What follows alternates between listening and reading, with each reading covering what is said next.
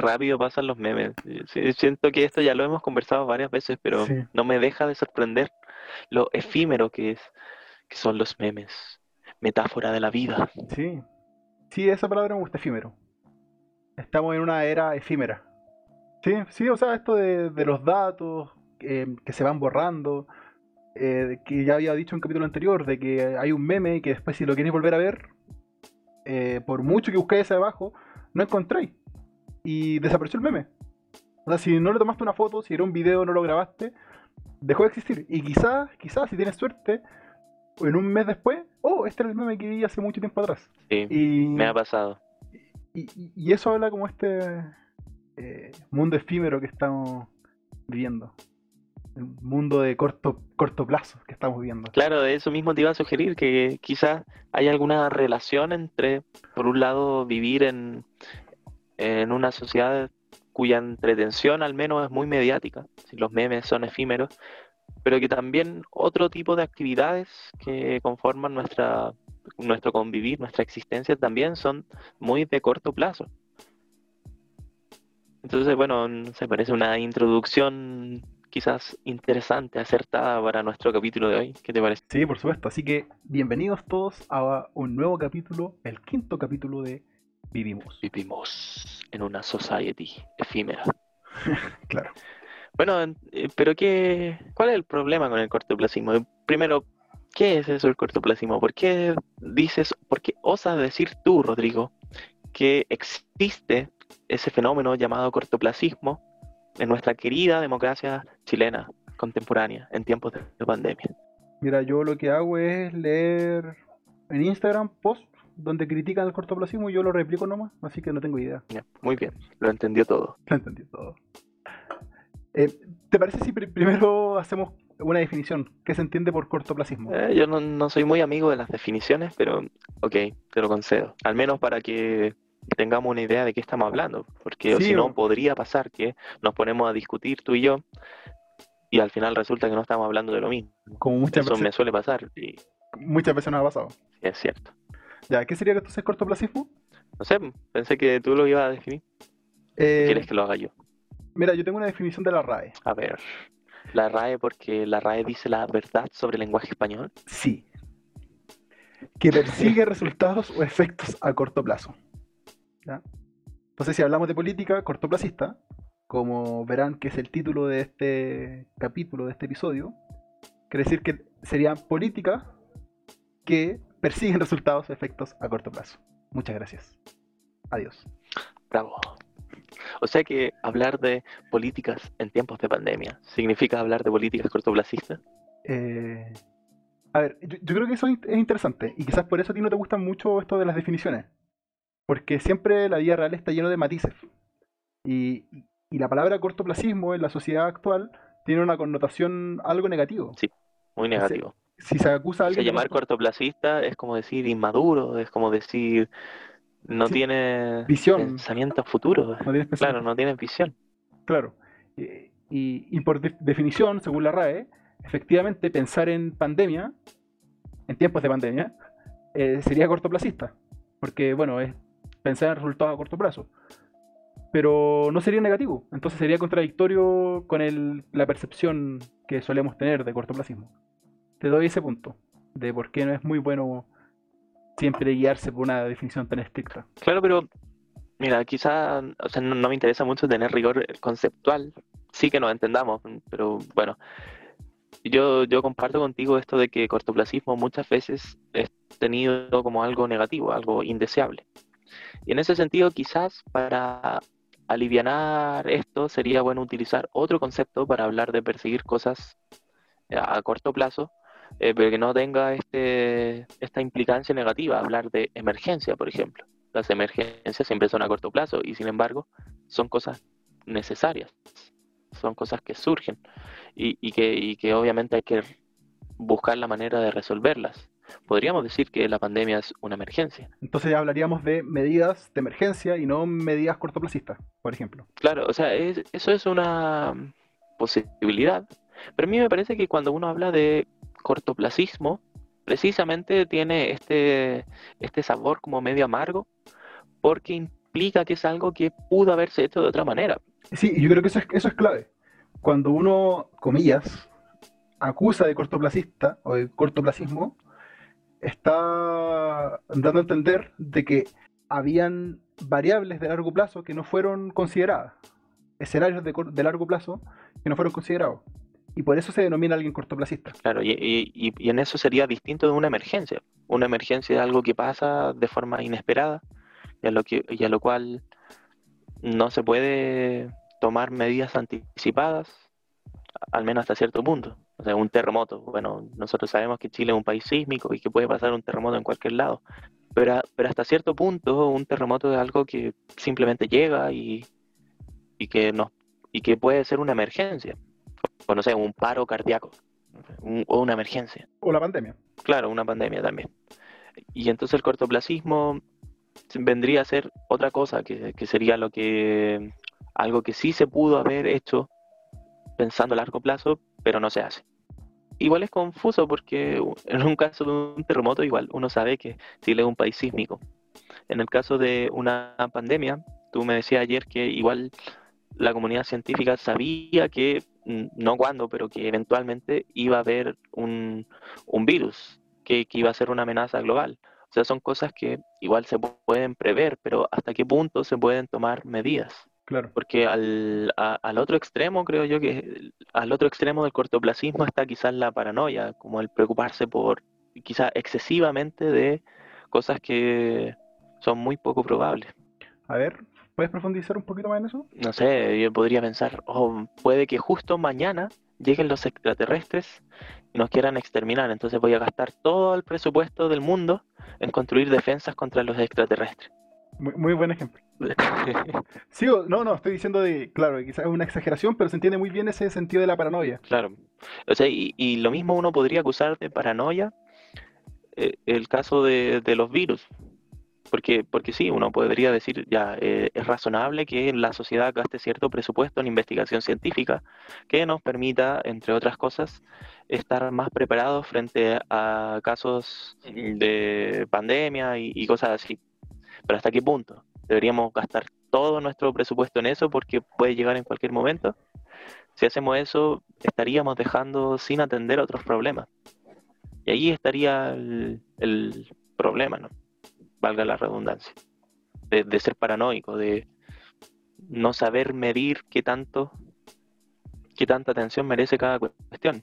Y, precisamente por eso luego pueden ocurrir emergencias. Porque siempre estamos hablando de probabilidades, pero puede pasar que aquello que tenía un 1% de probabilidades termina siendo. Claro, claro, o sea, uno, Chile siempre ha estado más preparado para terremotos, que era lo más probable quizás preparados incluso para conflictos con, con los países vecinos, pero posiblemente con probabilidad de un por ciento se esperaba una pandemia y sorpresa, ocurrió ese 1%. Aquí estamos, porque vivimos. No lo entendimos todo.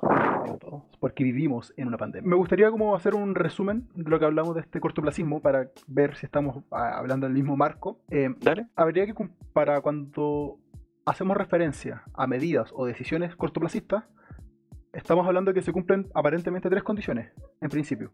Primero, que se tiene una mirada a corto plazo. Sí. Segundo, que no existe el sentido de urgencia o de inmediatez. En el sentido de que no es una emergencia. Dicho de la forma contraria, si, es una si hay una emergencia entre medio, la medida no sería cortoplacista, porque sería una medida de emergencia, ¿cierto? Y la tercera condición que, que pude detectar mientras estábamos hablando es que para que sea una medida cortoplacista, además, no tiene que considerar las variables a futuro. Porque tú puedes tener una mirada a corto plazo o una decisión a corto plazo, pero que hayas considerado lo que puede pasar a futuro y decir simplemente, ¿sabes qué?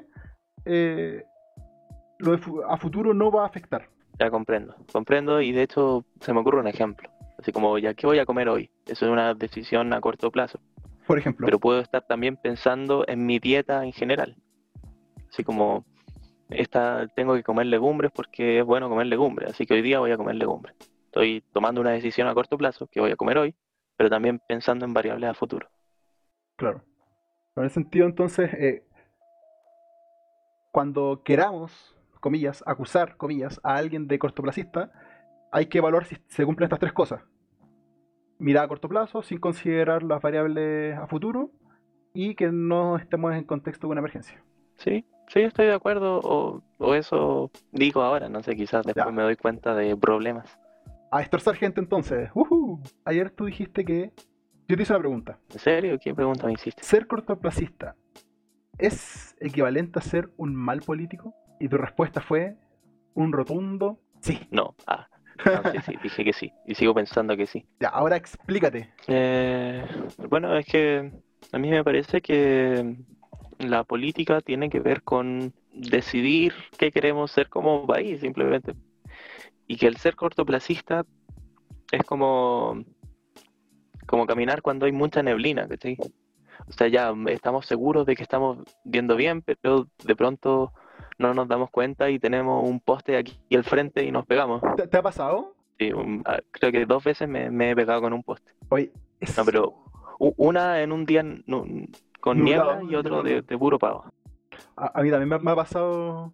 También me ha pasado de puro pavo y hoy qué dolor más grande. De, de verdad uno queda casi viendo casi viendo estrellitas así como medio mareado. Y hoy, hoy varias veces han estado cerca de atropellarme. De, de puro pavo. Bueno, pero como te iba diciendo, sí considero que el cortoplacismo en la política es malo porque impide entonces ver, es- impide ver el poste, impide ver cuáles son los objetivos y, y los proyectos que, que van más allá de un periodo de cuatro años o de ocho años, sino que Ya, o que, sea, bueno, eso, no, no tenemos poder de decisión en convertirnos, sino simplemente somos aquello a los que la marea nos arrojó. O sea que, según entiendo, lo voy a simplificar mucho quizás, para ti un político cortoplacista es mal político por cuanto la política, por definición, es de largo plazo. Eh, Yo no diría por definición, o sea, la política puede ser de muchas maneras, tam- también existe política cortoplacista. Lo que estoy diciendo es que esa política cortoplacista es mala, y por eso el político que la practica es un mal político. Eh, y la, la razón de- del por qué digo esto es que considero que la política tiene que ver con, con definirse, con definir una sociedad, qué, qué es lo que la sociedad quiere ser. Y si es que no tiene pensamiento a largo plazo, entonces no puede tener tampoco una identidad. Y está continuamente en crisis. No me refiero a crisis económica, sino una crisis quizás más importante, una crisis de identidad. Claro, Ese sería mi problema. Pues una mirada cortoplacista, eh, si bien es posible hacer política así, y sería un tipo de política, podría llevar a resultados no deseados. Sí, sí, o sea, sin... Eso, eso es lo que intento cuestionarte a ti. Porque tú me dices, eh, la- los políticos cortoplacistas son malos. Y son malos porque hacen política cortoplacista. Y la política cortoplacista es mala. Y es mala porque es la que no te Bueno, gusta. ya, ya, ya, ya se me ocurrió una justificación. Ver, Mejor. justifico su respuesta. Mira, voy, voy a dar el mismo ejemplo que di antes. Eso de comer lentejas para que era una medida cortoplacista, pero que consideraba objetivos a largo plazo. Y esto sería malo porque eh, si yo no considero esos objetivos a largo plazo, puedo terminar comiendo cualquier cosa y arruinar mi cuerpo, arruinar mi dieta. Entonces, de la misma manera pasaría con la política, que en la medida en que es cortoplacista, eh, puede terminar volviéndose contra sí misma. ¿Por qué se volvería contra sí mismo? Porque en la medida en que atiende intereses inmediatos y estos inter- intereses van cambiando, se, se impide apuntar a otro tipo de ideales como el tener concordia civil y puede pasar, por ejemplo, que hayan tensiones políticas y finalmente eh, grupos que entre sí se llevan mal y, y se atacan y finalmente una guerra civil o lo que sea. En cambio, si uno tiene en mente que un proyecto a largo plazo, eh, la principal prioridad tiene que ver con conseguir ir todos juntos, a donde sea, pero ir juntos. Claro, pero creo que, que tú estás tomando un principio. Estás tomando como principio de que es deseable, que es bueno, esa mirada en conjunto. Sí, claro, porque eso es hacer política. Pero volvemos a lo mismo. La política entonces es a largo plazo. Sí, sí, tienes completa razón. Yo estoy, eh, en mi razonamiento hay un supuesto de que es mejor hacer política en la cual estamos juntos que hacer política en la cual cada uno va por su lado. Ya. Y bueno, a ver, lo importante más allá de si uno puede estar de acuerdo con ese, ese principio, quizás podemos estar de acuerdo de que principalmente los políticos en Chile pareciera que están de acuerdo con ese principio, al, menos en el discurso. Sí, el, mismo intento de tener una carta constitucional es como un proyecto de que, ok, nosotros somos un país, somos uno, que nos regimos por estas leyes, que son solo unas. Bueno, esto no se da porque hay países federales, pero el nuestro no es el caso. Claro. Y es una, una, constitución de la cual participamos todos. O sea, está es este principio de... claro, de colectividad. Y para que este principio de colectividad se dé, bueno, hay que, hay que implica esta mirada a largo plazo. Sí. Por tanto, una política cortoplacista en Chile, bajo ese, ese, principio, estaría incorrecto esa mirada a corto. Es decir, eso nos da cabida, según el propio discurso que, que se da en la política chilena, nos da cabida para poder cuestionar y considerar malos a nuestros políticos cortoplacista. Sí, y, o sea, y, no me gustaría dejar la discusión solo en abstracto, sino llevarla a la práctica. Pienso, ¿por qué pasó esto del año pasado en, en octubre? ¿Qué lo catapultó? Por supuesto, hubo una serie de sucesos y también un escenario social que se había estado gestando años atrás, décadas atrás. Pero eh, me parece que al menos la, la forma principal de hacer política ha sido cortoplacista en estos últimos años. Yo creo que estás equivocado. pareciera que los... ¿Sí? Porque todos sabemos que... Todos, no, todos sabemos que lo de octubre fue el comunismo internacional, financiado por Maduro y por Cuba. Y el chavismo. Sí. Y Putin también. Aunque no es comunista Putin, pero también. Y el, y el 5G. El 5G de los chinos. Así que nada de cortoplacismo en Chile. No, nuestros políticos son buenos, pero hay malditos rojos intentando de meter mano en nuestro país. Bueno, volviendo a lo que te decía, eh, pareciera, no sé si tú estarás de acuerdo, pero a mí al menos me parece que mucha gente piensa, y tiene razones para pensar así, que los políticos solo se mueven cuando hay una explosión social. Y ya lo vimos en octubre, o sea, pasó, pasó esto y de un día para otro la, el Congreso se movió como nunca. ¿Y qué es eso sino cortoplacismo? De un día para otro la vine socialdemócrata. Claro, eh, pero también es algo que se había estado dando antes y, que se ha dado también este último día a propósito del, paro de camioneros también, que tratamos la vez pasada.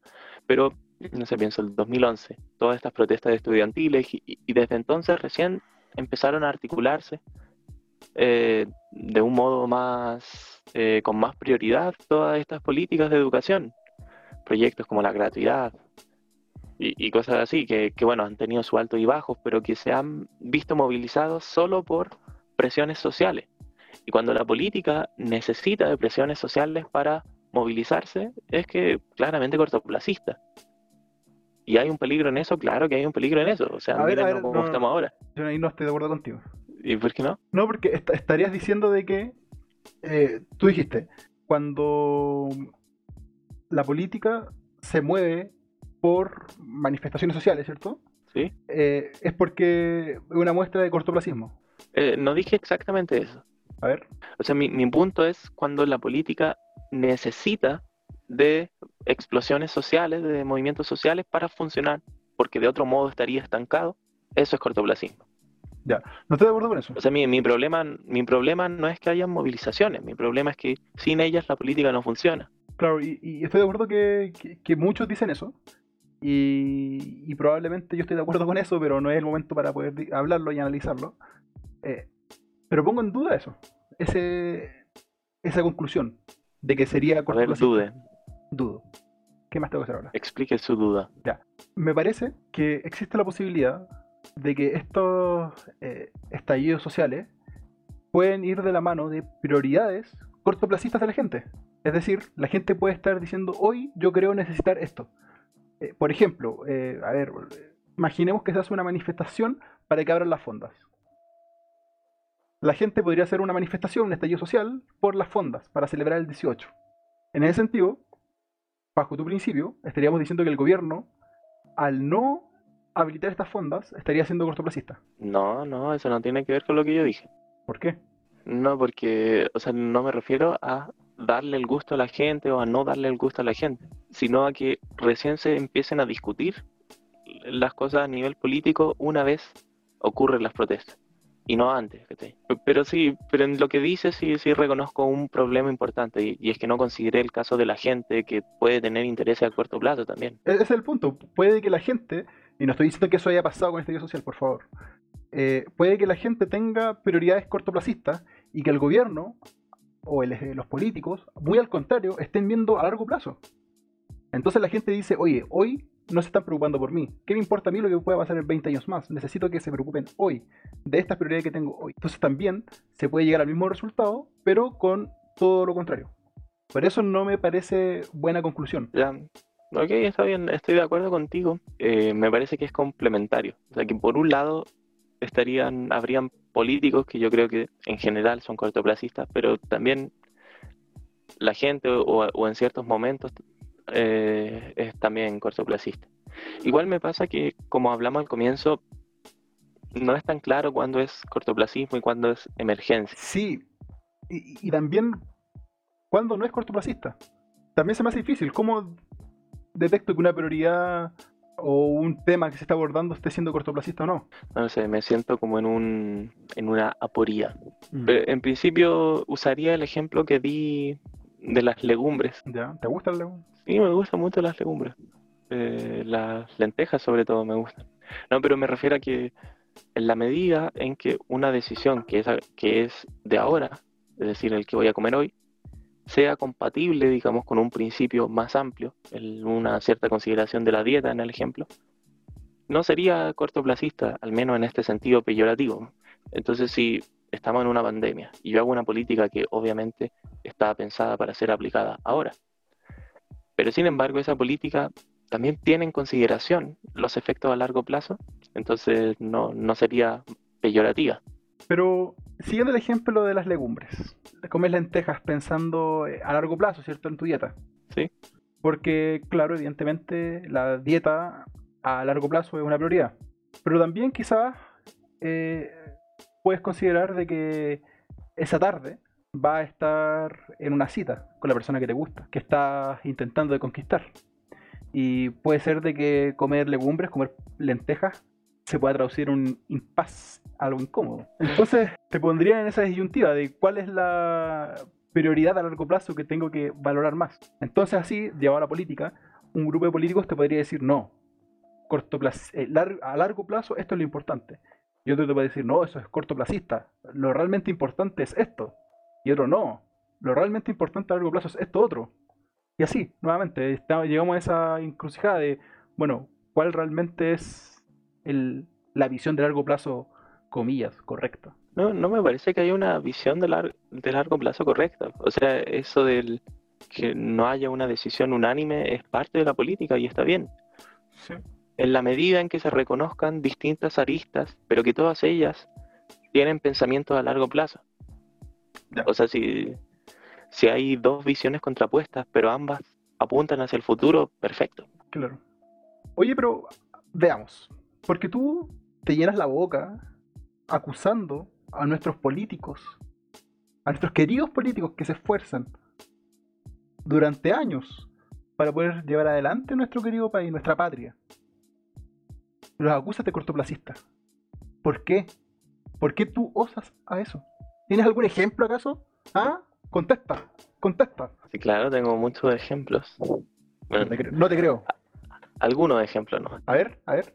Hombre, algunos del pasado que ya mencioné, como el caso de los estudiantes, o sea, en el 2011, la, las revueltas de estudiantes que luego, mal que mal, se transmutaron hacia la creación de algunos partidos políticos y cierta agenda del política que tiene que ver con esas demandas estudiantiles. en otras palabras, la, ¿dónde está el cortoplacismo ahí? No, no, el cortoplacismo no está en las demandas estudiantiles, está en el funcionamiento previo de la, de la política que solamente responde una vez hay un estallido social. ¿Sabes qué? A mí me, me hizo mucho clic esto de la educación, pero en otro sentido. Y es que quizá esto un poco este sesgo de confirmación, pero he escuchado a expertos y expertos en tema educativo que, al margen de eh, algún grupo político y también a gente de, grupos políticos de izquierda afirmar que consideran de que la decisión de la gratuidad, por ejemplo, que fue eh, uno de los resultados de, del 2011, la manifestación estudiantil, eh, lo consideran un mal resultado. ¿Ya por qué? Principalmente porque no aborda el problema de fondo. Podríamos decir de una u otra forma es una solución parche, pero la desigualdad de la educación y los problemas de fondo dentro del sistema educativo seguían presentes. Por tanto, quizás enfocar recursos en, otro, en otras áreas hubiese sido mucho más efectivo, más productivo. Pero, y esto ya es de mi cosecha, uno podría decir, pero claro, los que estaban manifestando eran aquellos que iban a entrar a la universidad o los que estaban en la universidad. ¿Y cuál era la medida para que eh, apaciguar los ánimos? Una medida a corto plazo, que sería, hey, aquí tienes su gratuidad. Tú que vas a entrar el próximo año a la universidad y estás protestando porque quieres estudiar gratis, ya lo tienes, tranquilo. No te preocupes por la calidad, porque vas a estudiar gratis. Y eso es un ejemplo, a mi parecer, de una medida cortoplacista. Con consecuencias, yo creo, eh, bastante lamentables. Bueno, si lo pones así, estoy de acuerdo. Lastimosamente no, no conozco ese tipo de estudio y, no puedo opinar más al respecto. Pero, pero igual revela una cierta lógica de hacer política cortoplacista. Es decir, que en las campañas políticas se tienen en cuenta ciertas promesas, ciertas... Bueno, las campañas prometen cosas. Yo cuando sea senador voy a luchar por esto, por esto, por esto. Y apuntan a cierto target de, ciudadanos. No solo a cierto sector ideológico, sino a, cierta edad o, a cierto territorio, al distrito electoral. Claro. Y entonces son cortoplacistas en la medida en que se preocupan más por crear algo que puedas satisfacer en el periodo de, en el que están en el cargo y no por preocuparse por cosas que queden más allá. Y mira, voy a, voy a suponer que es cierto lo que tú dices, y igual esto puede ser que sea como muy sesgo de confirmación, pero la gratuidad, digamos, es algo que da resultados de forma inmediata. Si yo soy un político y yo apunto por la gratuidad, entonces, bueno, votan por mí, yo elijo la gratuidad, perfecto, ya en cuatro años me reeligen porque esa gente está feliz. Pero en cambio, hacer una política educativa más profunda, que se centre, por ejemplo, en dar una educación de calidad en las etapas tempranas, recién va a manifestar sus resultados 20 años después, o 18 años después, o 15 años después. Es decir, los votantes que van a estar agradecidos lo estarán cuando ya haya pasado mi cargo. Y, eso es cortoplacismo. Sí, por supuesto. Y, y de hecho, eso es súper importante. ¿Cómo luchas contra eso? ¿Por qué digo luchas? Porque, bueno, no es deseable. Y hacerlo no deseable, deberíamos, creo yo, hacer el esfuerzo para evitarlo. Entonces, ¿cómo luchas contra eso que es natural? Que, que la gente espere resultados hoy, para sus problemas hoy. ¿Y, cómo congenias eso con, con la política, con el sistema político? que de una u otra forma el mismo sistema le está exigiendo a los políticos, oye, ya, pues, resultados inmediatos. Claro. No sé, pero, pero lo que sí puedo decir... Muchas, muchas. no sé, hoy, hoy ya no soy asesor, así que no voy a dar respuestas. Ah. pero, pero sí podría seguir dando ejemplos de, de distintas experiencias políticas que, a mi parecer, son cortoplacistas. Y es que se podría hablar de cortoplacismo en dos sentidos, creo yo. O sea, ya, ya, dedicamos un espacio para caracterizar este concepto. Pero es que, por un lado, estamos hablando de políticos cuyas soluciones pretenden dar resultados a corto plazo, como lo que hablamos recién. Pero también podría hablarse de cortoplacismo en la medida en que los políticos intentan salir del paso, en la que se presenta un problema y entonces crean una ley así un poco a la rápida y, y que se apruebe en el momento en el que está como para apaciguar la sociedad. Eso. Un, buen ejemplo quizás podría extenderte ahí. Lo que pasó con el gobierno y el 19 de octubre. Sí, claro, por supuesto. Sí, quizás es el caso más insigne, pero no es el único ni de por lejos. Eh, toda esta tendencia de llamar las leyes por cierto nombre refleja un poco que estas leyes se crean a medida de cierto caso y las protestas que suscitan ese caso. Estoy pensando en la ley Cholito o un conjunto de muchas leyes que tienen nombre. Claro, es como una forma de decir, miren, los escuchamos. Está, y tenemos esta ley con este nombre. Claro, entonces eso me parece que igual se puede considerar cortoplacista, pero en otros sentidos, ¿no? Eh, en el sentido en el que se crean leyes para salir del paso. Que de por sí no, es malo, porque, porque bueno, si, si se reconocen que una ley importante, bien, pero no sé si pero no sé si es el, modo de hacer política que, que me gusta. Y viendo un poco cosas más actuales. Ah, como si estuviésemos hablando cosas de hace 20 años atrás o 50 años atrás. Estaba hablando de cosas hace 10 meses nomás, pero bueno. Em, el retiro de los fondos de la AFP. Y la noticia que surgió hace poco de que algunos parlamentarios están proponiendo un segundo retiro de un 10%. ¿Podría llegar a ser eso un, una medida, una consideración, una visión cortoplacista?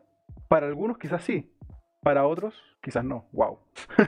Grandes reflexiones. Gran, gran, reflexión. Ya mira, podría, con todo lo que hemos hablado ya, decir algunas cosas. Lo primero es que es difícil catalogar si es que estamos hablando de cortoplacismo, así como algo peyorativo, o estamos hablando de una emergencia. Ya lo, hablamos cuando era el primer retiro, que hay familias que pueden estar pasando necesidades y que necesitan soluciones ahora, porque viven al día o lo que sea. Y quizás ahora también. Y entonces en ese caso quizás sería más apropiado entenderlo como una emergencia y no tanto como algo cortoplacista, porque se necesita.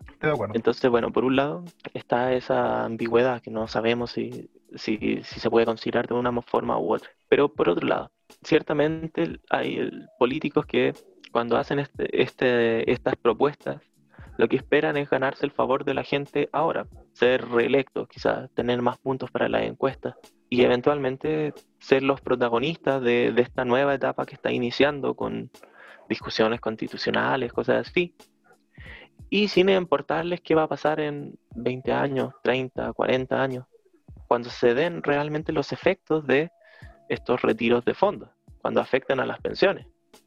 Pero ese es un problema del futuro que podría ser al menos, voy a, voy a dejarlo dar el beneficio de la duda, que a estos políticos no les importa. Claro.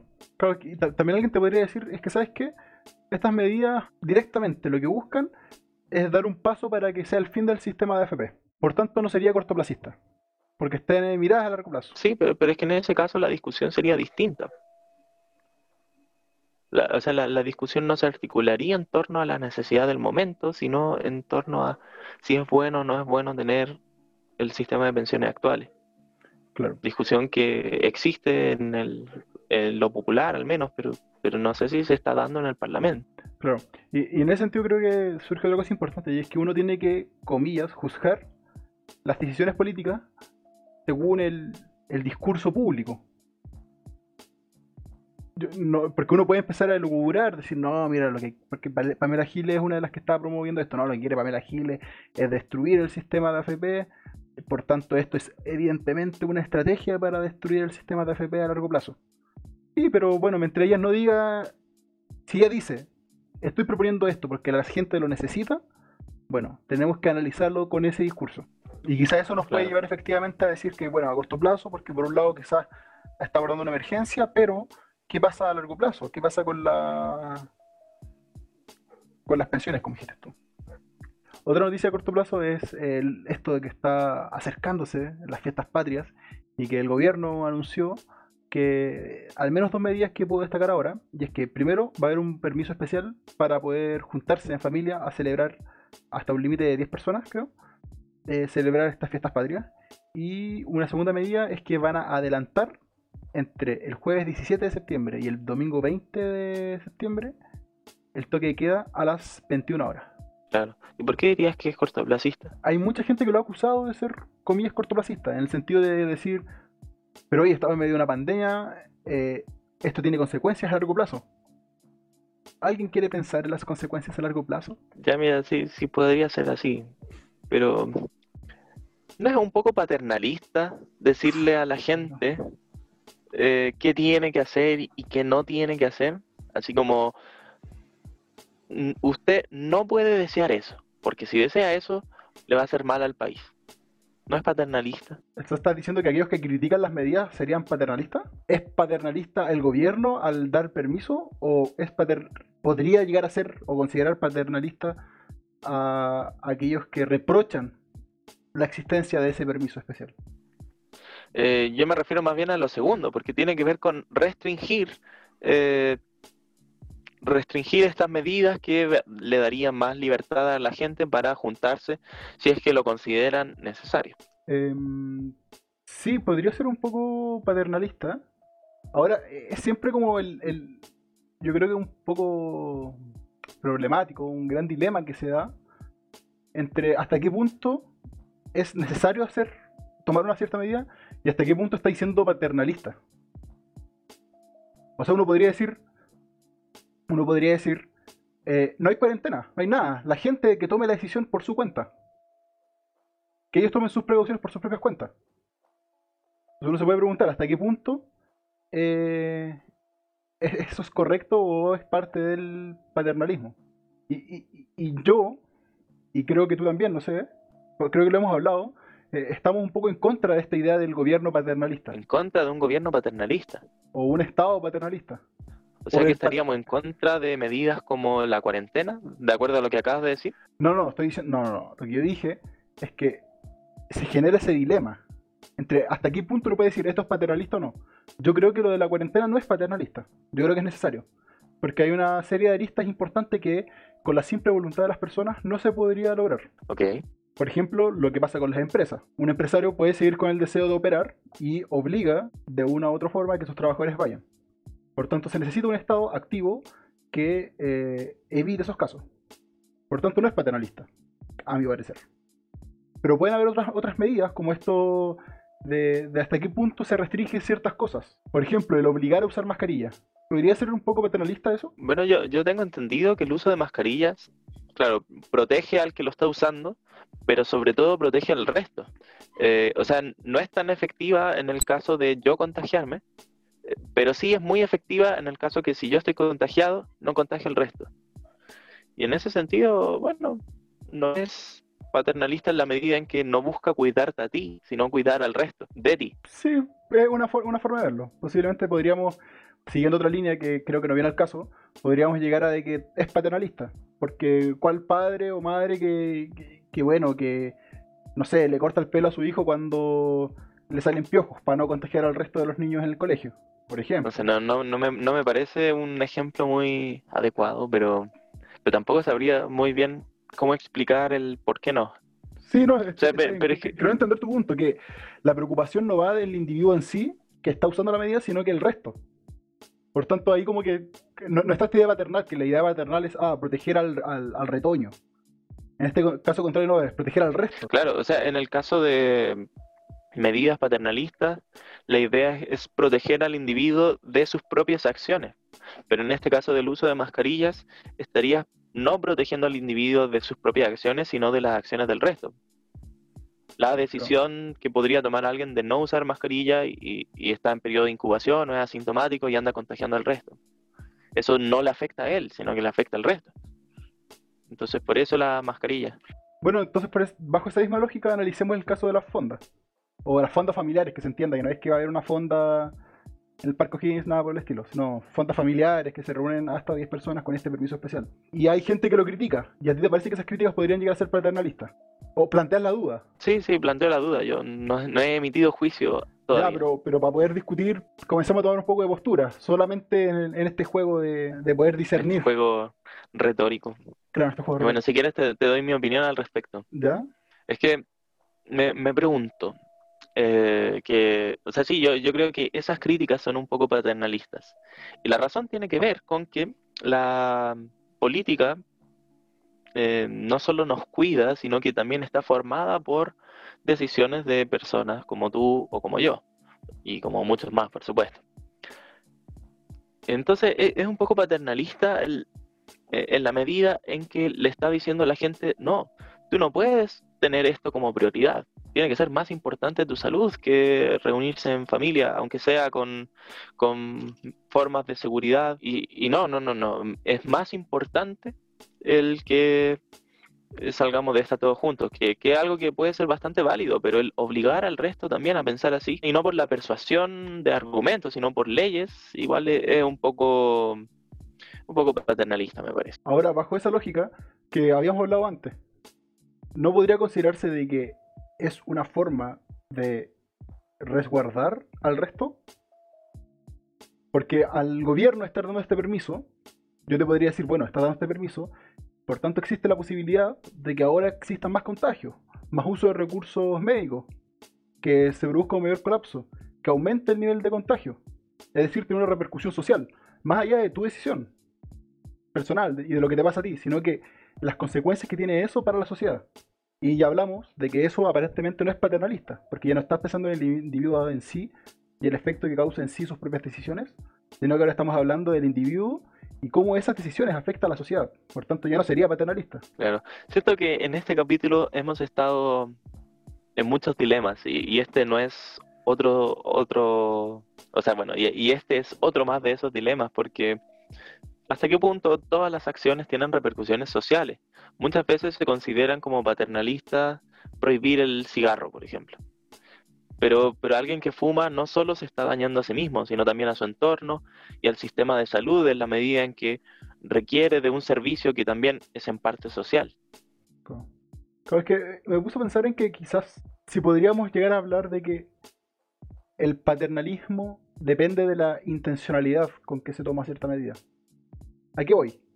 Si yo tomo la medida de prohibir el consumo de cigarro o restringir el consumo de cigarro, pensando en que le haces daño, que te haces daño a ti mismo, podríamos decir, claro, eso es paternalista. Pero si yo digo, aplico la misma ley, pero ahora no la justifico en que te hace daño a ti, sino que justifico que hace daño a los otros que están cerca de ti, ya pareciera no ser una ley o una medida paternalista. Mm, pero, pero ¿y qué pasa cuando se plantean las dos cosas?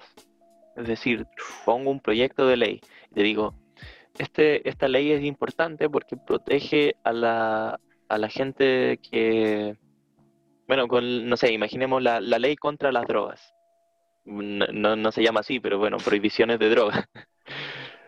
¿Por qué se prohíbe la droga? Bueno, porque la gente se autodestruye al consumirla. Esto igual depende un poco de la droga, pero, pero imaginémonos algo como, no sé, el crack. Que, realmente consumir crack te, te destruye. ¿Qué crack que sos, capo? claro, entonces, y eso tú estarías diciendo que tenemos motivos para decir que es paternalista. Y sin embargo, ese no es el único argumento, sino que también igual de importante está el que el narcotráfico y el consumo de drogas está ligado a todo, a poner en riesgo a todo un sector social. Y bueno, en ese sentido, eh, la responsabilidad de quienes consumen crack no está solo en ellos, sino que sus efectos se esparcen por otros lados de la sociedad y haciendo que sea un problema social, justamente. Entonces, bueno, simplemente te digo todo esto para, problematizar todo como, estoy haciendo en este capítulo, diciendo que no es claro eh, en la práctica reconocer cuando algo es paternalismo de forma la pura o, impura, es decir, que, también busca otra cosa, que uno podría decir que no es paternalismo.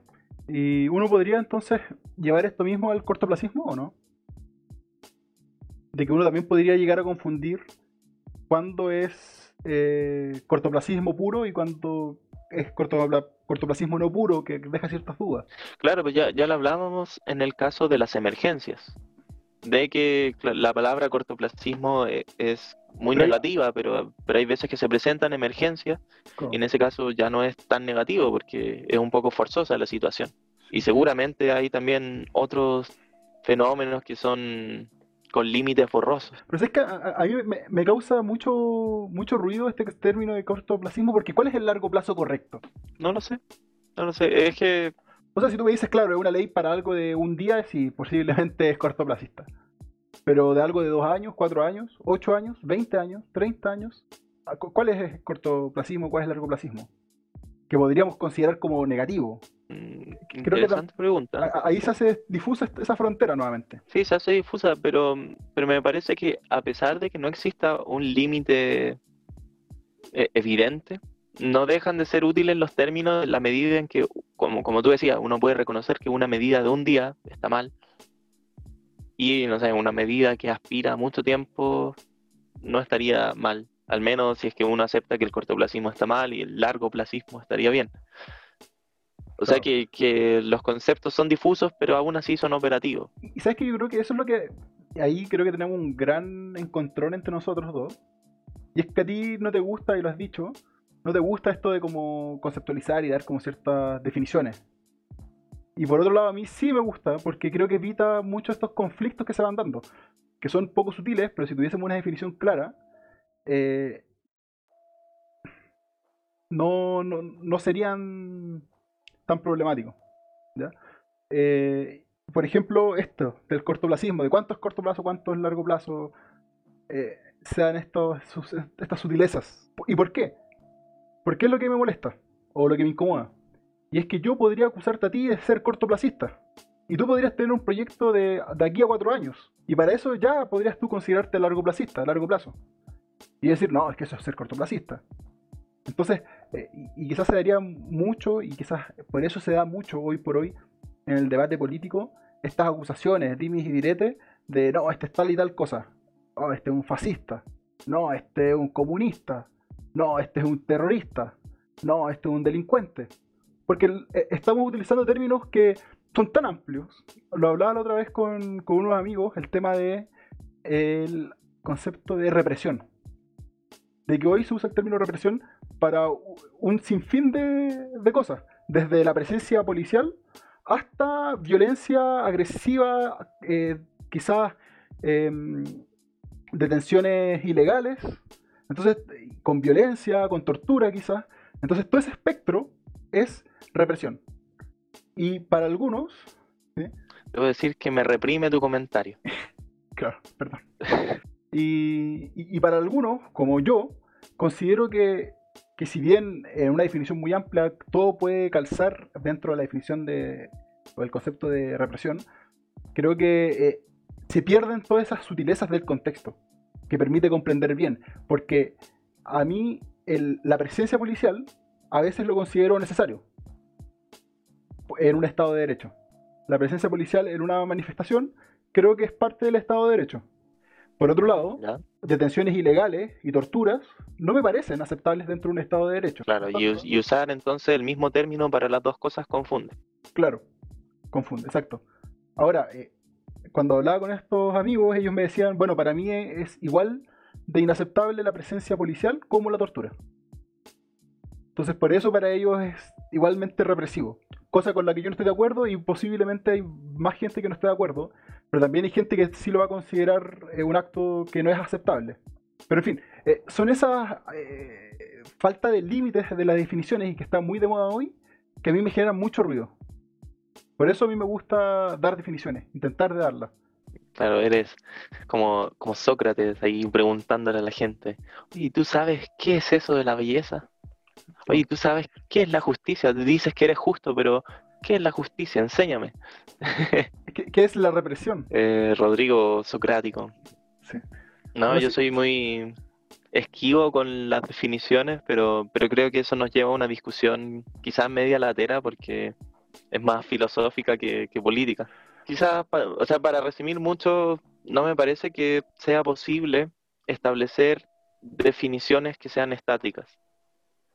Eh, tú podrías decir, mira, cortoplacismo son tres meses, pero, pero ¿por qué, ¿por qué tres meses y no cuatro? Sí, sí, es que en ese sentido también me, siento contrariado conmigo mismo porque te encuentro razón. También me gusta mucho eso de que, bueno, la vida está llena de matices, ¿cachai? Entonces decir que tajantemente esta es la definición y esto no, bueno, pierde justamente esa parte de matices. Pero creo que cuando uno lo hace, utiliza estos conceptos abiertamente, tiene que intentar de ponerlo en, contexto, porque si no permite para permite que la gente caiga en errores de interpretación. Claro, eh, ahora yo no sé si, si son errores ah, inintencionados, porque al menos en, en, el ejemplo que tú mostraste, esto de usar el término represión para una cosa y la otra, eh, me parece que muchas veces se se hace de forma consciente, como, tu amigo, decir, como para decir, todo esto es represión y por lo tanto todo esto está mal. Eh, y, lo mismo pasa con muchos otros términos, y, claro, para no, no, seguir saliéndose del tema, podemos volver a esto del cortoplacismo aplicado a lo mismo. Quizás hay ciertos contextos y contextos, pero cuando yo estoy diciendo que cierta política que se podría considerar de emergencia es una medida cortoplacista, no es una aseveración neutral. O sea, yo estoy haciendo un juicio que, también persigue ciertos intereses, más considerando que el cortoplacismo es un término despectivo. Entonces, son juegos del lenguaje que querámoslo o no se dan. Yo creo que eso es clave. Cuando la palabra tiene cierta connotación, positiva o negativa, digámoslo así, hay que tener cierta precaución. Porque claro, si yo te digo, mira, hay una mesa, claro, mesa puede ser una mesa grande donde se sientan cinco personas a comer, o una mesa mucho más grande donde se sienta una familia de 12, o puede ser una mesa chica donde tengo mi computador solamente. Pero no hay connotación negativa o positiva al respecto. Ahora, cuando hablo de, por ejemplo, represión, cortoplacismo, dictadura, sí hay ciertos. eh, con ciertas connotaciones de que es algo negativo, o otras pueden ser connotaciones ciertas. eh, positivos. Por ejemplo, el uso del término privilegios, eso es, que está muy de moda hoy, también tiene una connotación. Porque hoy un privilegiado, tú eres un privilegiado, se, es como algo negativo. Como tú tienes menos como derecho a opinar en cierto tema porque eres un privilegiado. Entonces tiene una connotación negativa en ciertas discusiones.